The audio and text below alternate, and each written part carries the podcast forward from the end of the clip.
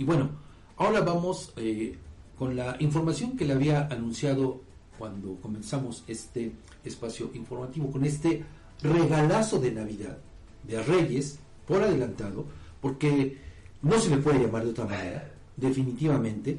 Le digo, un eh, tema que pues lo traían ahí en lo oscurito, debajo de la manga, y que se lo sacan los diputados de repente, y obvio, pues ya sabe, atendiendo los caprichos de la gobernadora Lorena Cuellar Cisneros, lo cual viene a ratificar además que el poder legislativo, no de ahorita, desde que empezó este gobierno, desde que empezó esta legislatura, está convertido en una auténtica oficina de trámite de todo lo que se le ocurre, de todo lo que quiere la titular del Poder Ejecutivo. No hay otra forma de decirlo. Y mire, ponga usted atención, y ojalá que eso nos pueda eh, dar, Edgar, para comentarios de la próxima semana. Por supuesto. ¿no? Porque creo que sí es un asunto eh, preocupante. Le voy a decir por qué. Fíjese que por mayoría de votos, el Congreso local aprobó una reforma a la norma en la materia para que el gobierno del Estado pueda, escuche usted, concesionar y cobrar peaje, es decir, una cuota, en caminos y carreteras que cruzan por la entidad. No solamente en las autopistas, ¿eh? bueno, eso es lo que se entiende de todo esto. Bueno, también le aprobaron a la gobernadora la creación del sistema de transporte público de pasajeros mediante alternativas tecnológicas de movilidad sustentable, que no es otro más que el conocido proyecto del autotren inicialmente previsto para la capital del estado. En la sesión ordinaria de ayer, diputados solamente 17 votos, fíjate, con 17, con votos, 17 votos aprobaron esta serie de reformas a la Ley de Comunicaciones y Transportes del Estado a propuesta del congresista Jorge Caballero Falcón. Toma usted en cuenta ese nombre, ¿eh? por si al ratito quiere reelegirse. No, y a todos los que aprobaron y votaron por esta pro- propuesta. vamos a buscar los nombres y se los vamos a dar a conocer. Bueno, con relación a este tema, el Congreso local facultó a la persona titular del Ejecutivo en turno para que pueda concesionar, escuche usted, a personas físicas o morales hasta por 30 años, 30 años los caminos y carreteras que cruzan el territorio tlaxcalteca previa convocatoria de la Secretaría de Movilidad y Transporte. En la reforma respectiva se acotó que estas concesiones se otorgarán con la autorización del Poder Legislativo y su vigencia, escuche usted también este otro dato, podrá prorrogarse hasta por un plazo similar al primero. O sea, es decir, si se otorga un tramo carretero por 30 años, quien obtenga esta concesión va a seguir explotándolo, va a tener esa posibilidad de explotarlo otros 30 años. Es decir, Por 60 Lorena años. Cuellar, en complicidad con los diputados locales, están hipotecando el futuro de muchos tramos carreteros aquí en la entidad, por nada más y nada menos, ¿eh? Por los próximos 60 años. Nada más. Qué Nada más. Y bueno, deleznable. ahí para justificar esto, señalaron que se, deba- se, de- se deberá priorizar la utilización de materiales reciclados, así como el uso de energías renovables y en general toda clase de medidas sustentables que contribuyan con la protección al medio ambiente que cumpla con los estándares de durabilidad y seguridad vial. Respecto de la adición del capítulo quinto ter, referente al proyecto del autotren, arguyeron que servirá para fa- favorecer el desarrollo y consolidación de proyectos que implementen la innovación tecnológica y la movilidad sustentable. Insistieron que ese nuevo sistema de transporte público de pasajeros, mediante la implementación de alternativas y soluciones de movilidad sustentable, contribuirá al mejoramiento y preservación del medio ambiente, así como a una gestión eficiente tendente a la automatización, así como a la reducción de las externalidades negativas, no sé qué quieran decir con esto, las externalidades negativas de los desplazamientos.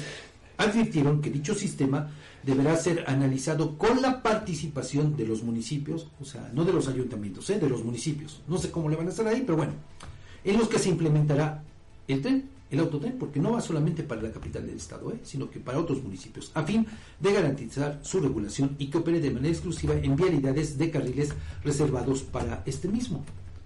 El propósito es implementar un modelo de transporte colectivo con operación regulada, recaudo centralizado, que opere de manera exclusiva en vialidades con carriles reservados para el transporte público total o parcialmente confinados, pudiendo ser, escuche usted esto también, a nivel subterráneos o elevados con paradas determinadas. Vean nada más. Bueno, eso fue mientras en la sede del Poder Legislativo se aprobaban estas reformas a la normatividad respectiva a esta ley que lleva intocable por lo menos tres décadas, ¿no? Bueno, en Palacio de Gobierno se reunieron autoridades de distintas dependencias con dirigentes transportistas para pactar la creación de la nueva ley de movilidad y seguridad vial para el estado de Tlaxcala. Y bueno, si bien para concretar esta nueva norma se, se, tiene previsto la realización de varios foros de consulta ciudadana, esto que dicen, para el próximo año, pero fíjese, ya se levantaron de la mesa las autoridades junto con los dirigentes del transporte con un acuerdo.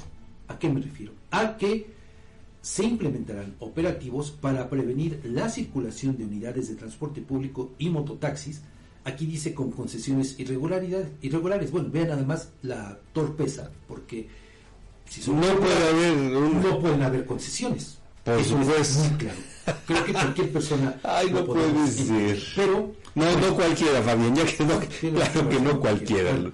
En este contexto, quienes se levantan de la mesa con ese pacto fueron el morelense, secretario de Gobierno, Luis Antonio Ramírez Hernández, el titular de la Secretaría de Movilidad, Marco Tulio Munive, la procuradora, Ernestina Carro, y el consejero jurídico del Ejecutivo, José Rufino Mendieta Cuapio. Bueno, aquí en el boletín, vea, son tan, de verdad, tan distraídos en prensa de gobierno que dicen que es Carpio en lugar de cuatro. Vean nada más, hasta en eso la torpeza. Bueno, por parte de los transportistas participaron en esta reunión de acuerdo con lo que se observa en las gráficas, una de ellas la tenemos precisamente a la vista de quienes nos siguen en redes sociales, se alcanza a ver ahí a Indalecio Saucedo, a Hugo Salado del Razo y Bernardo López Nieto, entre otros dirigentes del transporte. Pero, Edgar, sin duda que esto tiene mucha amiga. Por supuesto. Lo que decíamos hace un rato, hubo movilizaciones, protestas por esta intentona que sigue congelada, que está congelada, eh, de la diputada Marcela González de Morena para privatizar el servicio del agua potable aquí en el estado. Algo que incluso ya tuvo repercusiones incluso a nivel nacional. Así es, sí. Ha habido, hay serios llamados. Pero mire, no teníamos en el horizonte, hay que decirlo, bueno, por lo menos yo, no sé si... No, no, es que es que... Yo no he visto alguna otra reacción en los medios de comunicación con los amigos, los colegas, referente a este tema, de la concesión de tramos carreteros, de caminos de jurisdicción estatal. Nada más, imagínate ahora, resulta que si tú quieres eh, circular de un municipio a otro vas a tener que pagar un peaje. Me llamó la atención el término que dijiste, externalidades negativas. y es que te voy a decir que eh, es que me llamó mucho la atención. Y eh, em, fíjate, una externalidad es una situación en la que los costos o beneficios de producir o consumir un bien o servicio no se reflejan en su precio de mercado. Ok, bueno, gracias por, pero, pero, pero, pero checa, es que esto fue lo que me llamó la atención, la externalidad negativa, escucha, surge cuando no se asumen todos los costos de un efecto negativo. Hablamos de externalidades negativas cuando, por ejemplo, una empresa contamina su entorno o cuando una persona tira basura en la calle. En estos dos casos se genera un costo social, ya que es toda la sociedad por igual la que sufre las consecuencias de sus acciones y el precio de mercado no recoge estos costos. pues muchas gracias por la precisión. Digo, hay, hay que eh, reconocer cuando pues alguien nos enseña algo nuevo y eh, pues asumiendo las consecuencias. Pero bueno, ahí tiene usted una parte de todo este asunto. ¿Y por qué nos estamos extendiendo? Le digo, porque sí llama la atención eso. Vea nada más, eh, digo, si vamos desmenuzando poco a poco, ¿cómo llama toda la atención? Porque, a ver, una ley de transporte que no se ha tocado desde hace tres décadas. Ha habido por ahí algunos cambios cosméticos, pero nada más, ¿no? Pero, fíjese, cómo con tal de quitar los obstáculos al gobierno del Estado, a Lorena Cuellar, para cumplir este capricho de crear el autotren, le hacen esta modificación a la ley. Algo que no había ocurrido, Edgar. No, no, no. En legislaturas pasadas, cuando se hicieron foros o por lo menos se simuló que se hicieron foros, ¿no? De consulta, no hubo, no hubo ningún cambio. Y ahora, mire, por eso, repito, llama la atención, porque se dan estas modificaciones para otorgarle estas potestades a la titular del Ejecutivo, pero en Palacio de Gobierno se estaba pactando con los líderes del transporte y representantes de otras dependencias para hacer los foros y crear una nueva ley de movilidad. O sea, a ver, si ya tenían eso en el radar, ¿por qué no en todo caso se esperaron a estos foros y que la ciudadanía opine? O sea, vea nada más, disculpen usted la expresión, el agandalle de Morena, sus aliados, incluidos también diputados del PRI, para sacar adelante esta reforma sin consultar a la población. Porque le afecta directamente a la población. Porque sí se va a hacer esa consulta, pero hasta 2024, por cierto, un año electoral. Pero fíjese, lo grave es que solo se agrega un capítulo a la ley vigente, ¿no? Para estos temas, ¿no? Sobre todo para el sistema de transporte. Y lo que llama la atención es esta facultad, esta potestad que se le asigna a el gobernador o la gobernadora en turno, bueno, en este caso sería Lorena Cuellar, para privatizar las carreteras, no todas, digo, eso queda al libre. Y todavía falta saber cuáles. Claro, eso queda al libre albedrío de la titular del Ejecutivo, porque eso ya lo sabremos cuando pues venga esta determinación. Pero por lo pronto, pues ya tiene este permiso y bueno, eso nos lleva a pensar entonces que iniciando 2024, podría ser, digo, eso me atrevo a especular, podría ser que nos topemos con esta sorpresa de que, ¿sabes qué? Sí, pero ahora ya eh, para circular de tal lugar a tal lugar, ¿qué crees?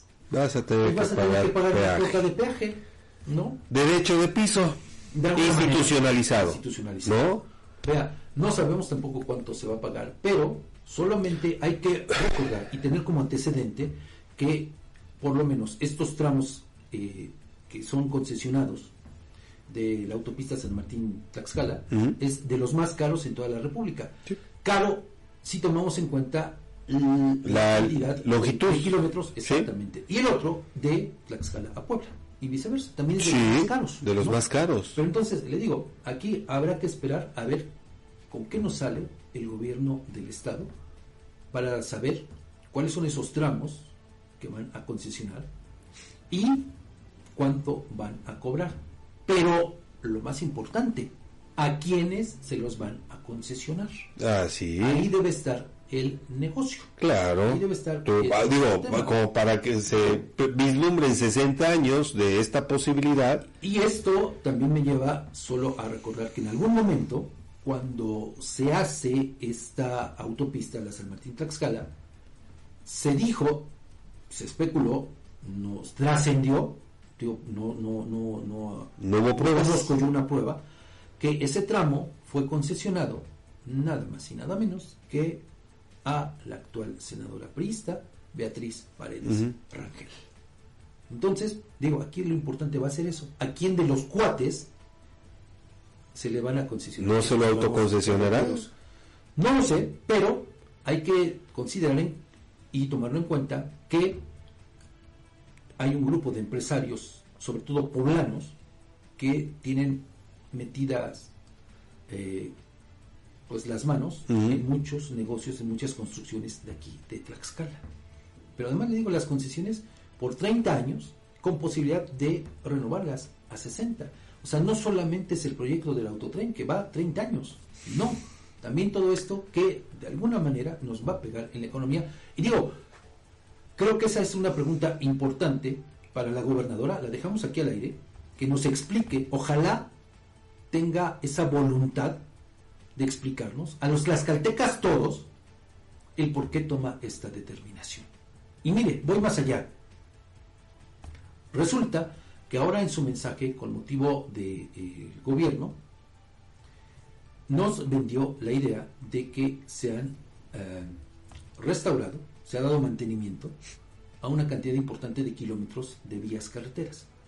Para el lunes voy a tener incluso eh, pues esta publicación que hizo el gobierno en la que viene el dato de cuántos kilómetros se atendieron de la red carretera estatal. ¿Fue plan con maña? Pues es que no le... privatización. Sí, por probable. Porque es una, es una privatización. Es una privatización, claro. Y acá, la verdad, la responsabilidad de esos diputados que me queda claro, hoy le están pagando, le están pagando la factura de haberlos propuesto como candidatos a diputados locales. Sí, y bueno, vean nada más. De este tamaño nuestra clase política, Fabián. Pero eh, aparte, fíjese, eh, la verdad es que también revisamos los medios y muy pocos, contadísimos, me sobran dedos de la mano para eh, pues referir la cantidad de aquellos que nos percatamos de todo esto. Para los demás pasó, han pasado de noche estos temas le digo porque nos nos hemos acostumbrado a, a, que nos nutran con boletines y ya ahí le paramos. Sí pero a veces en los boletines viene sí pero, es que no los ni siquiera los leemos Fabián un poco hay que leerlos sí. Por eso yo insisto yo decía digo eh, ante el silencio del gobierno pues ahí está este regalazo que nos dan a los tlaxcaltecas todos. Oye, pero yo creo que más bien fue un regalazo del legislativo al ejecutivo, porque para nosotros. No, no, a nosotros, digo, es un. Lo con toda sí. toda sí, sí, sí. sarcasmo. Un regalo por anticipado.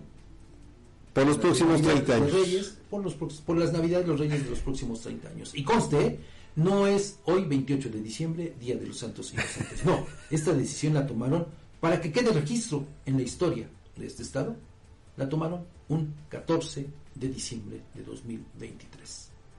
Privatizan, no sabemos cuáles, no sabemos cuántas, no sabemos a quiénes por ahora, pero pues si le autorizan esto a la gobernadora es porque ella ya tenía en mente sí, claro. hacerlo y no solamente eso, sino ya está debe tener armado todo.